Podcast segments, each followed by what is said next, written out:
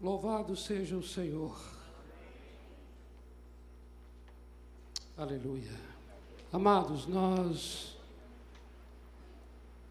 nós vamos ter no momento final a ceia do Senhor. Amém? Vamos encerrar com a ceia do Senhor, na presença dele, ceando diante dele.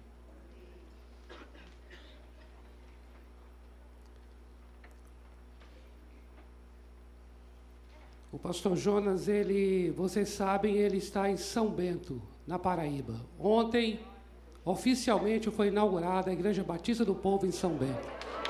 Glória a Deus!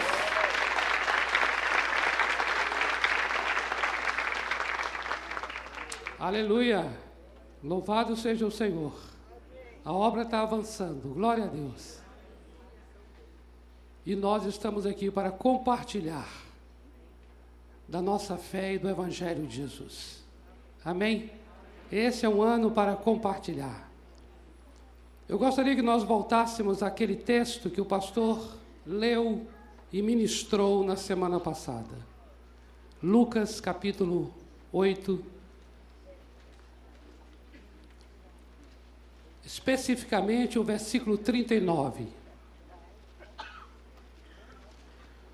Nós já tomamos conhecimento de tamanha libertação que aconteceu na vida daquele homem, aquele gadareno,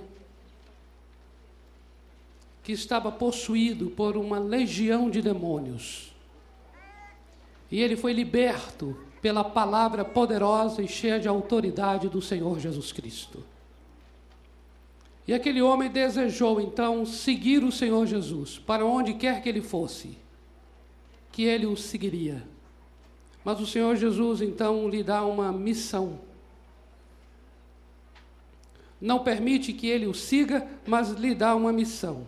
E a missão está aqui no versículo 39 de Lucas 8, que diz assim: Volta para a tua casa e compartilha aos teus tudo o que Deus fez por ti.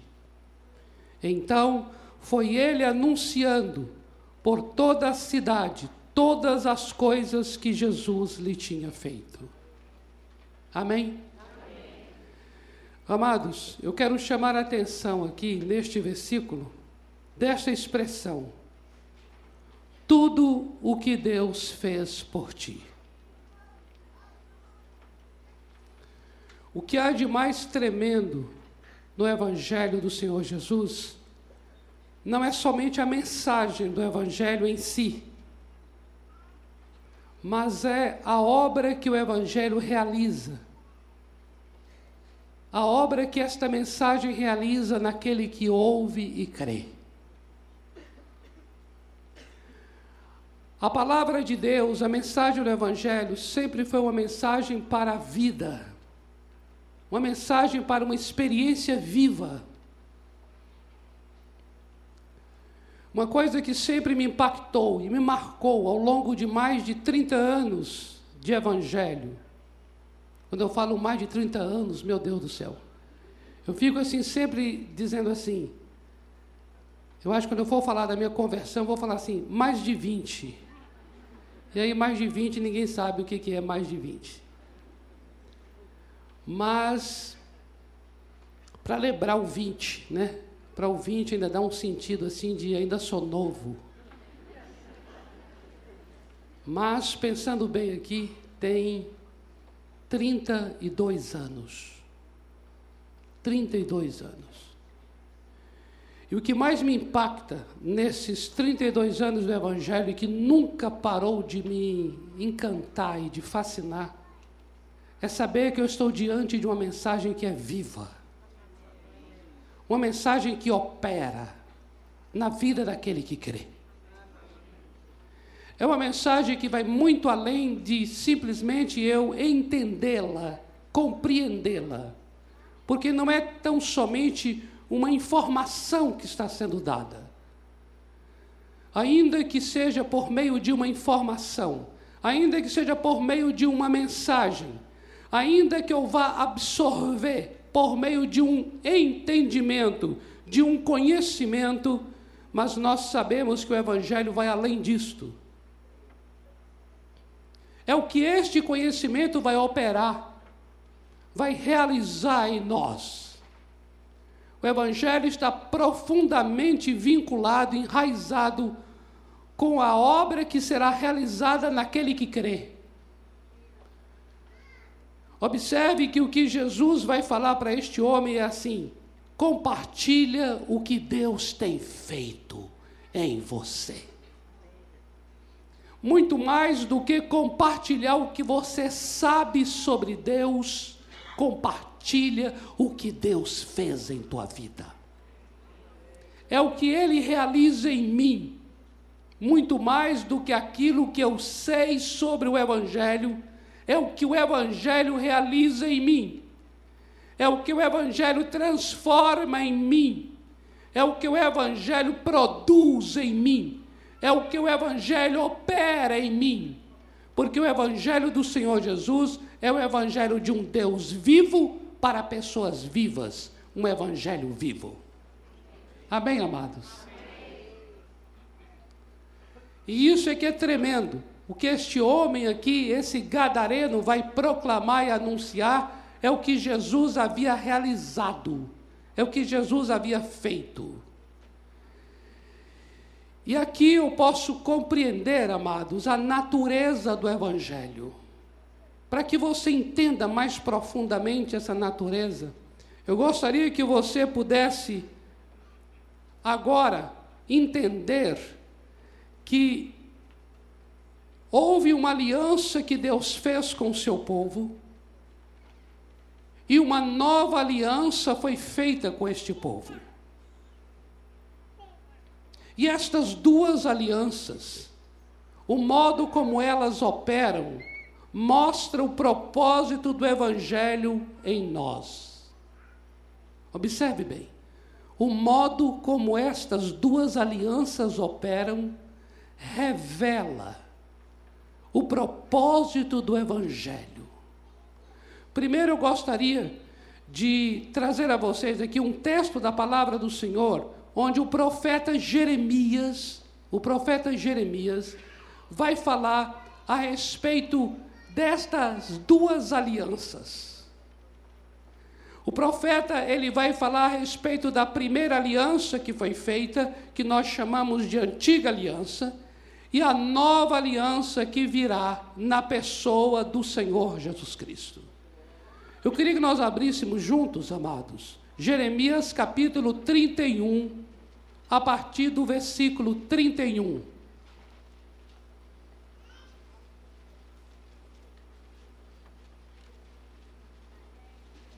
Por favor. Jeremias 31, dos versículos 31 ao 33. Diz assim a palavra: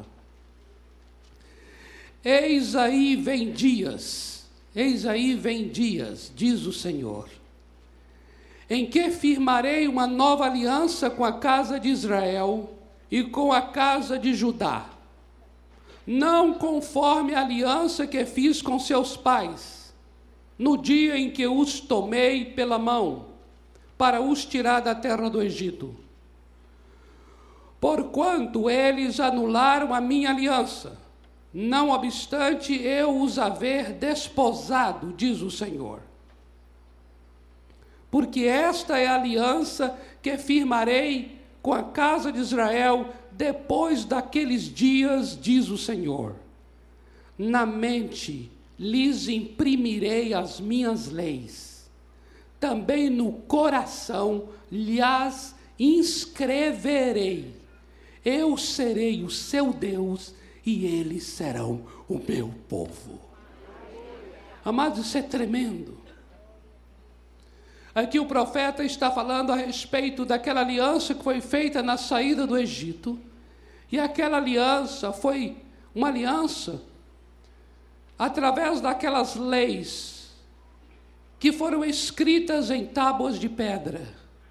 Mas agora o profeta está anunciando que vão chegar dias em que uma nova aliança será feita. E nesta nova aliança será na mente, na mente, o Senhor vai imprimir as suas leis e o Senhor vai inscrever as suas leis no coração. E nós seremos o seu povo e ele será o nosso Deus. Essa nova aliança, portanto, está apontando para uma experiência interior, em que a palavra, em que as verdades não estarão separadas de quem crê, não estarão, não estarão separadas de quem ouve, não estarão separadas de quem está que, se, se expondo a essa, a essa, a estas leis.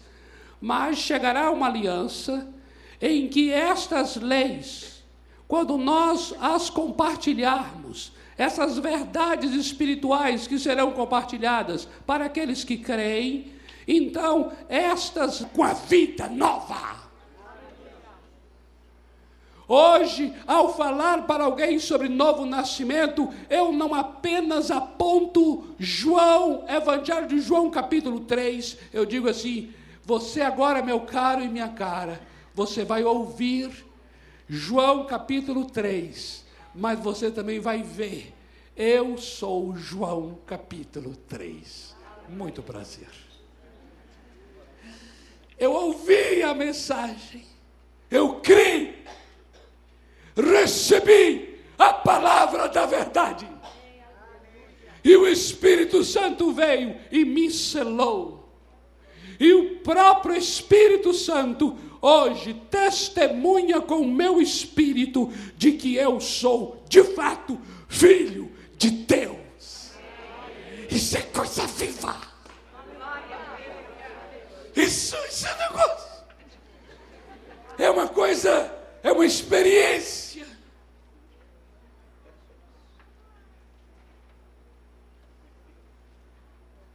Olha só que coisa linda no capítulo 14 de João, no versículo 23, olha a coisa linda que o Senhor Jesus diz. Ele fala assim: Se alguém me ama, guardará a minha palavra, e meu Pai o amará. Agora veja só, não termina aí. João 14, 23 é lindo. Porque ele está dizendo: se alguém me ama, guardará a minha palavra, e meu Pai o amará. E aí o Senhor Jesus completa: e viremos para Ele. É uma experiência, há um movimento de Deus Pai, Deus Filho, um movimento espiritual está acontecendo. Ele diz: viremos para Ele e faremos nele morada. Oh, que coisa linda! Não é simplesmente, não é tão somente eu amo o Senhor, eu guardo a tua palavra, eu sou uma pessoa obediente. Não, quanto a isso, muitos podem ser. Mas aqui ele está dizendo que aquele que o ama e guarda a sua palavra, o Pai o amará, e não somente isto, eles virão para nós, para aquele que creu, que o ama e que guarda a sua palavra, e em nós ele vai fazer morada. Aí eu lembro que lá em Êxodo 25 fala sobre o tabernáculo, que é a morada de Deus, o santuário de Deus com os homens, como um sinal de que Deus está no meio do povo. Aí agora eu leio isto aqui e digo assim: Senhor, eu sou a partir de agora, Êxodo 25.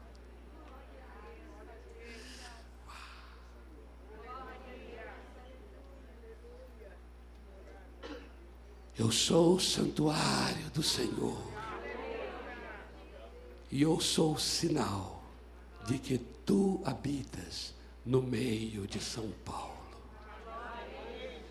Louvado seja teu nome. Volta para casa e compartilha o que eu estou fazendo em você.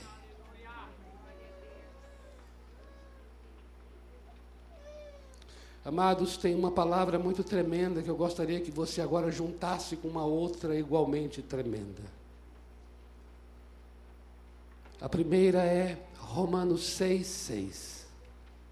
Ali diz assim: Quando o Senhor Jesus Cristo estava crucificado naquela cruz, o nosso velho homem, o homem carnal, a natureza caída, pecaminosa, o nosso velho homem foi destruído foi crucificado com ele. Amém? A fim de que o corpo do pecado seja desfeito e nós não sirvamos mais ao pecado. Essa é a declaração. Agora eu vou te falar a experiência da declaração. Primeira de João, capítulo 3, versículo 9. Todo aquele que é nascido de Deus não vive na prática do pecado, pois o que permanece nele é a divina semente.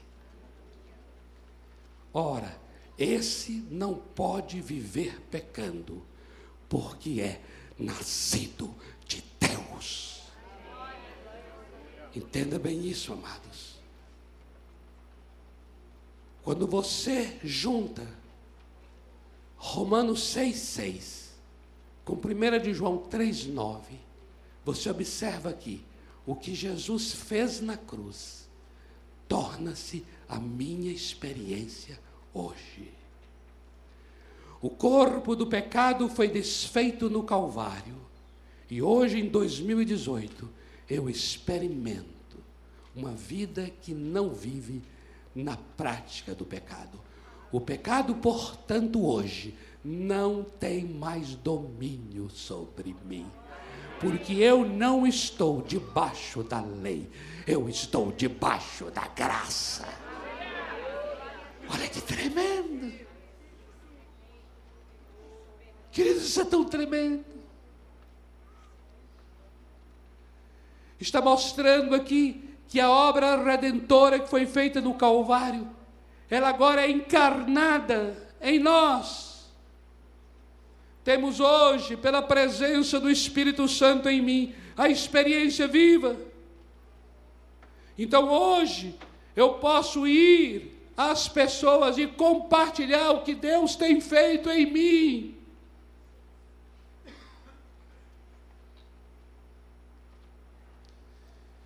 Foi exatamente isto que trazia ousadia aos discípulos quando a igreja começou.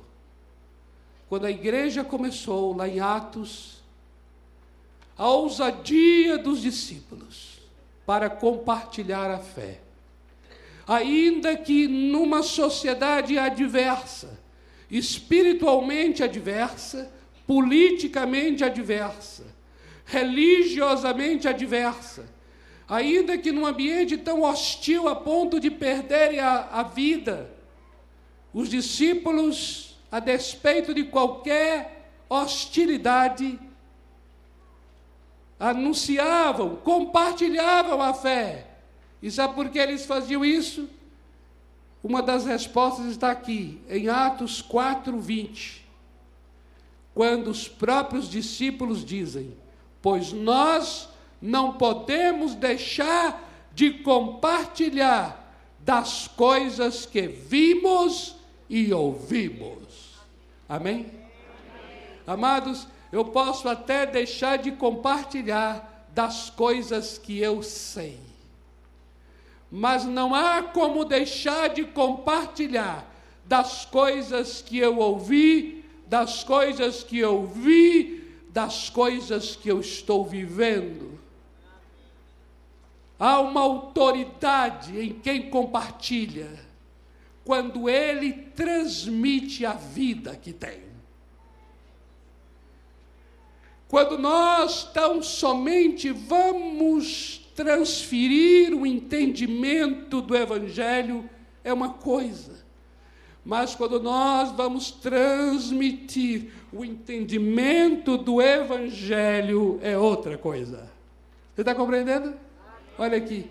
Transmitir o conhecimento do Evangelho é uma experiência. Mas transmitir o conhecimento do Evangelho é uma outra experiência.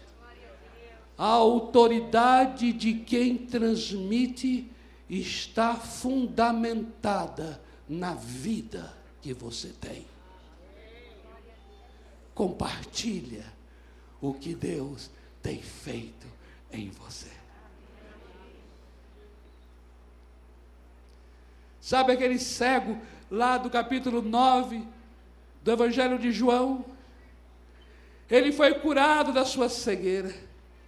Os religiosos ficaram enfurecidos e começaram a questioná-lo sobre a sua cura. E disseram a ele: Olha, quem te curou era um homem pecador, e Deus não ouve pecador. Aí o cego falou no verso 25: Se ele era pecador ou se ele não era pecador, olha, isso eu não sei. Mas uma coisa eu sei: eu era cego e agora eu vejo. Uh! Oh, uh! O que que você pode e eu dizermos também nessa manhã, amados? O que que nós éramos e hoje somos? Ah, Jesus é isso, Jesus é aquilo, ah, Jesus eu acho que não existiu. Eu acho que ainda estava a provar. Aí vem aquelas reportagens da, de final de ano, de Natal, tentando mostrar que descobriram uma pedra e essa pedra lê, tem lá uns escritos geográficos que pela medida do carbono essa pedra talvez seja do rei Davi que atesta a existência de uma dinastia ou então aquele pedaço de pano, pode ser que seja do pano que é da hora do vestido de Jesus, mas ainda há muita controvérsia. Oh, aleluia!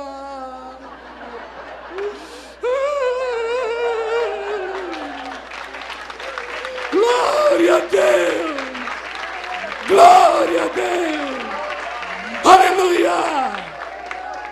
Porque não olha para nós, venha nos ouvir, fica mais fácil. Aleluia!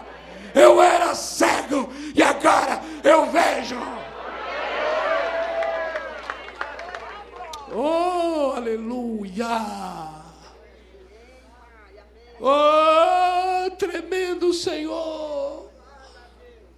Amados, a coisa mais terrível, e aqui nós estamos encerrando, eu gostaria de convidar os diáconos para nos ajudarem.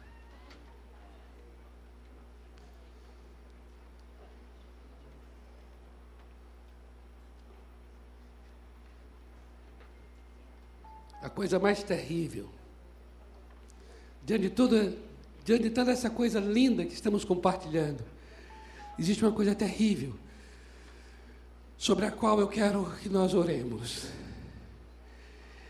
que é o espírito de religiosidade. E o que é esse espírito de religiosidade? É quando nós nos acostumamos na vida cristã a praticar as coisas cristãs e religiosas e evangélicas, e essas coisas não estarem mais interferindo em nosso coração. Essas coisas não transformam mais a nossa vida interior.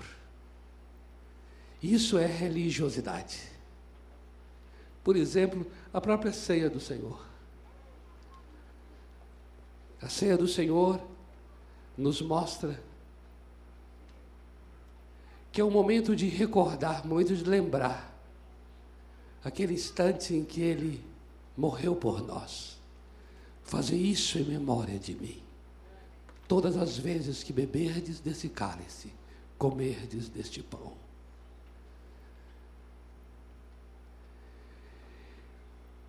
E muitas vezes, amados, o fato de nós, de uma maneira costumeira e repetidas vezes,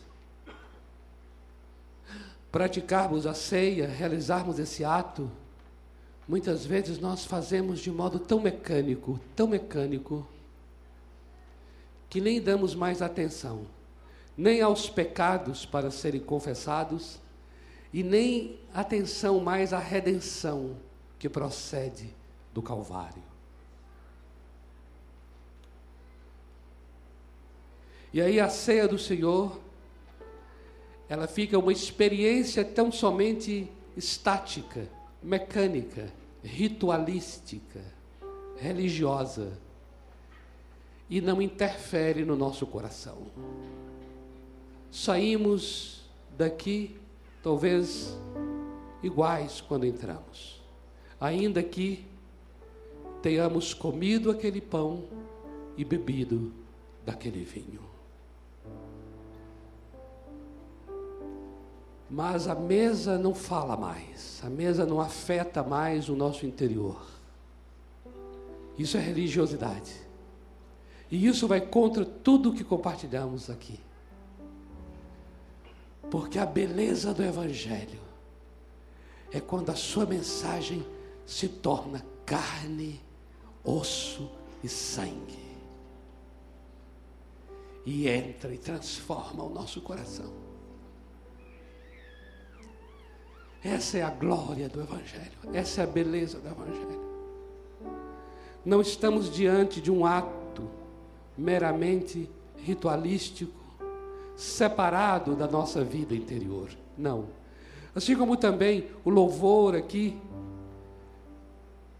é uma experiência religiosa, cristã, evangélica, mas essa experiência não pode também estar separado da nossa vida interior. O profeta Isaías já havia profetizado que o povo estava honrando o Senhor com os lábios, mas o coração estava distante.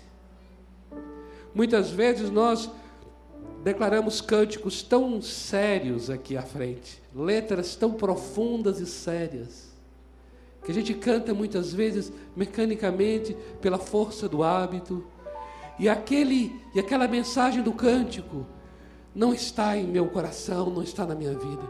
Muitas vezes até falamos de um prazer através do cântico, de estar na presença de Deus, mas no nosso dia a dia da semana, nós não temos prazer nenhum de estar na presença dEle. Isso não é o Evangelho, isso é religião. O Evangelho é quando você está diante de um cântico desse e aí você para naquele instante porque o Espírito lhe convenceu do pecado. E aí naquele momento você fala: Senhor, que declaração tão forte. Perdoa-me porque eu não tenho vivido isso. Mas dei-me a, a graça de cantar esse cântico. Eu quero te adorar com ele. Mas eu te peço a graça do Espírito do Senhor para capacitar-me, para que durante essa semana, Senhor, eu possa viver o que estou cantando agora. Isso é Evangelho do Senhor Jesus Cristo.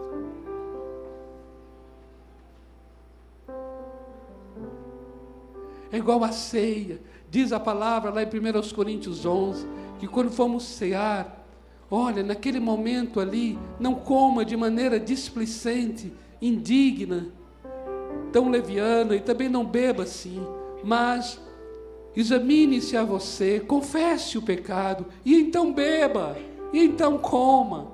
Não está dizendo, olha, examine aí e não participe. Não, está dizendo, examine, confesse, porque Ele é fiel e justo para nos perdoar de toda impureza e injustiça. Amém? E então coma e beba. Mas é importante que aquilo que vamos fazer tenha sentido no nosso coração. Se tiver culto na nossa vida, haverá vida em nosso culto. Amém, amados? Essa é a razão pela qual eu pedi até aos amados ali que bondosamente mudaram aqui a ordem da ceia, para que pudéssemos participar no final. Porque eu quero muito que a gente participe neste espírito de que, Senhor, eu estou comendo e bebendo. O sangue que, o vinho que simboliza teu sangue, esse pão que simboliza teu corpo. Senhor, eu tenho comunhão contigo nesta morte que tu morreste. Tua palavra diz que eu tenho comunhão, comunhão contigo na tua morte. Estou unido contigo. Por isso, tudo aquilo que alcançaste naquela cruz, eu quero, Senhor, em minha vida. Tudo aquilo que, Senhor, tu venceste naquela cruz, eu quero que seja também a minha vitória. Tudo aquilo que o Senhor alcançou no Calvário, pela tua morte, agora, nesta hora, eu quero que se torne a experiência da minha vida. Eu tenho comunhão contigo, Senhor.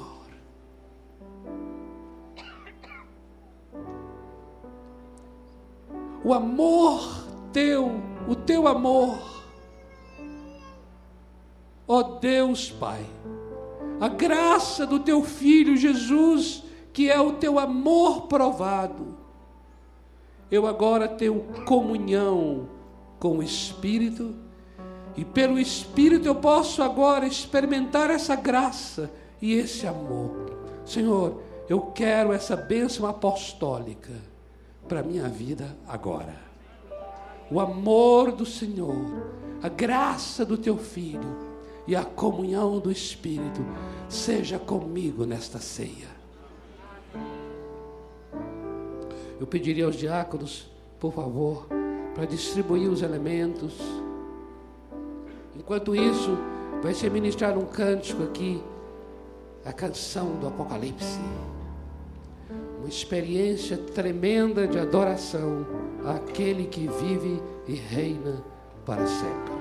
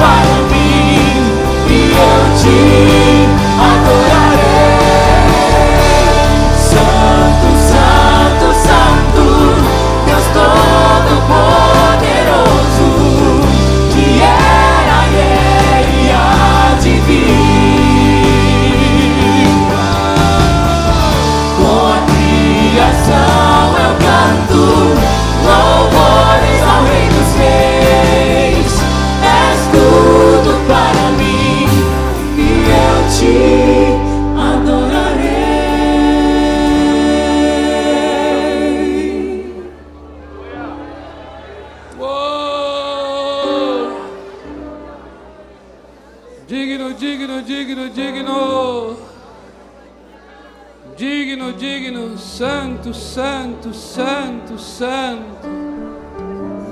Tu és digno, santo, santo, santo, santo. Aquele que era, que é e que há de vir. Tu és o Amém, a fiel testemunha. Oh, aleluia! Tu és o Amém, Tu és o Amém. Tu és o Alfa e o Ômega. Tu és o princípio e o fim. Ser adorado, ser adorado, Cordeiro de Deus, Cordeiro de Deus. Ser adorado, ser adorado, ser adorado. Oh Senhor, Senhor amado. Colocamos este pão e este vinho em tua presença santificamos agora, consagramos a Ti pão e vinho.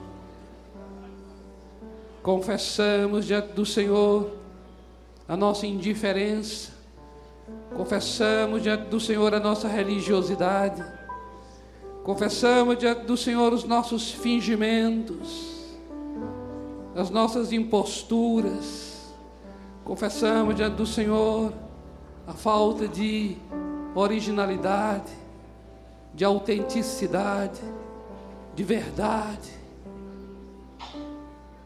Confessamos ao Senhor as nossas interpretações, as nossas falsidades. Confessamos diante do Senhor quantas as vezes comemos e bebemos de uma maneira tão automática, tão mecânica. Confessamos diante do Senhor o nosso coração distante,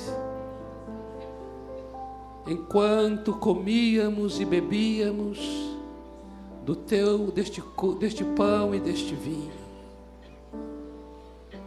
Confessamos ao Senhor a maneira displicente, leviana, trivial, como celebramos a ceia do Senhor ao longo do ano que se encerrou. Seja restaurado diante do Senhor. Este altar.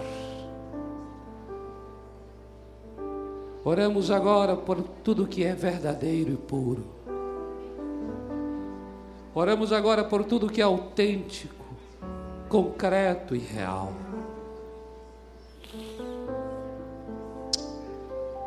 Vem, vem, ministra ceia tu estás neste lugar. Esta é a mesa do Senhor, do Senhor. Estamos aqui lembrando da tua morte. Vem agora, ministra, Senhor. Temos comunhão contigo pelo sangue derramado. Temos comunhão contigo pelo corpo que foi moído por nós o castigo que nos traz a paz estava sobre teu filho Jesus. Hoje nós temos paz contigo e uns com os outros. Vem, ministra esta verdade.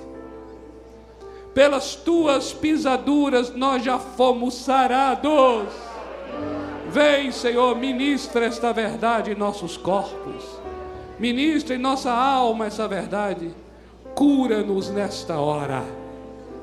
Venha toque de cura nesta hora. Haja o que é legítimo e verdadeiro na ceia do Senhor. Oh! Remove de nós o fermento velho, fermento velho da impureza, o fermento velho dos julgamentos, da crítica severa Remove de nós o fermento velho da carnalidade, da malícia e da corrupção. Nós agora queremos comer o pão asmo da verdade e da sinceridade. Haja verdade nesta ceia, haja sinceridade no meio do teu povo. Santifica-nos com a verdade da tua palavra. Oxe, calabalabaia, do calabás. Ministra, Senhor, ministra a realidade da ceia em nossos corações. Quebra as cadeias neste lugar. Rompa as cadeias neste lugar. Toda força invisível das trevas nós resistimos agora em nossas vidas, em nossas famílias, pelo poder do sangue do Cordeiro que já foi derramado. Oh! A tua vitória é a nossa vitória. Oh!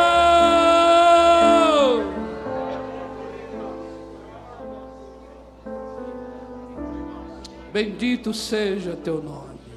Bendito seja teu nome. Ser glorificado nesta ceia. Ser exaltado nesta ceia. Haja verdade, haja verdade, haja verdade. Ministremos uma ceia cheia da graça e da verdade. Em nome do Senhor Jesus. Comamos e bebamos. Pode comer o pão e em seguida beber o vinho amado.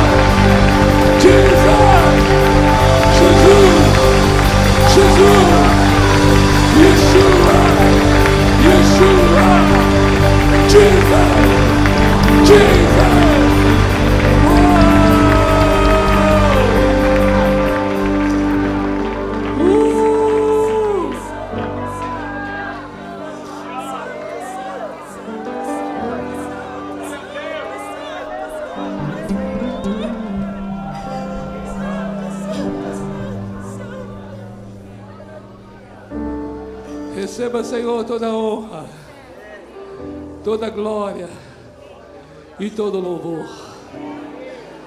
E seja com o teu povo, Senhor, para um tempo de experiências novas, uma nova estação surge em tua vida. Em nome do Senhor Jesus. Amém. Amém.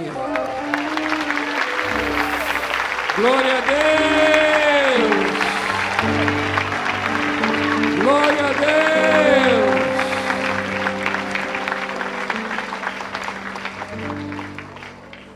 Vá em paz, amado. O Senhor te abençoe e te guarde. O Senhor faça resplandecer o seu rosto sobre você. Tenha misericórdia de você. O Senhor levante sobre você o seu rosto e te dê a paz.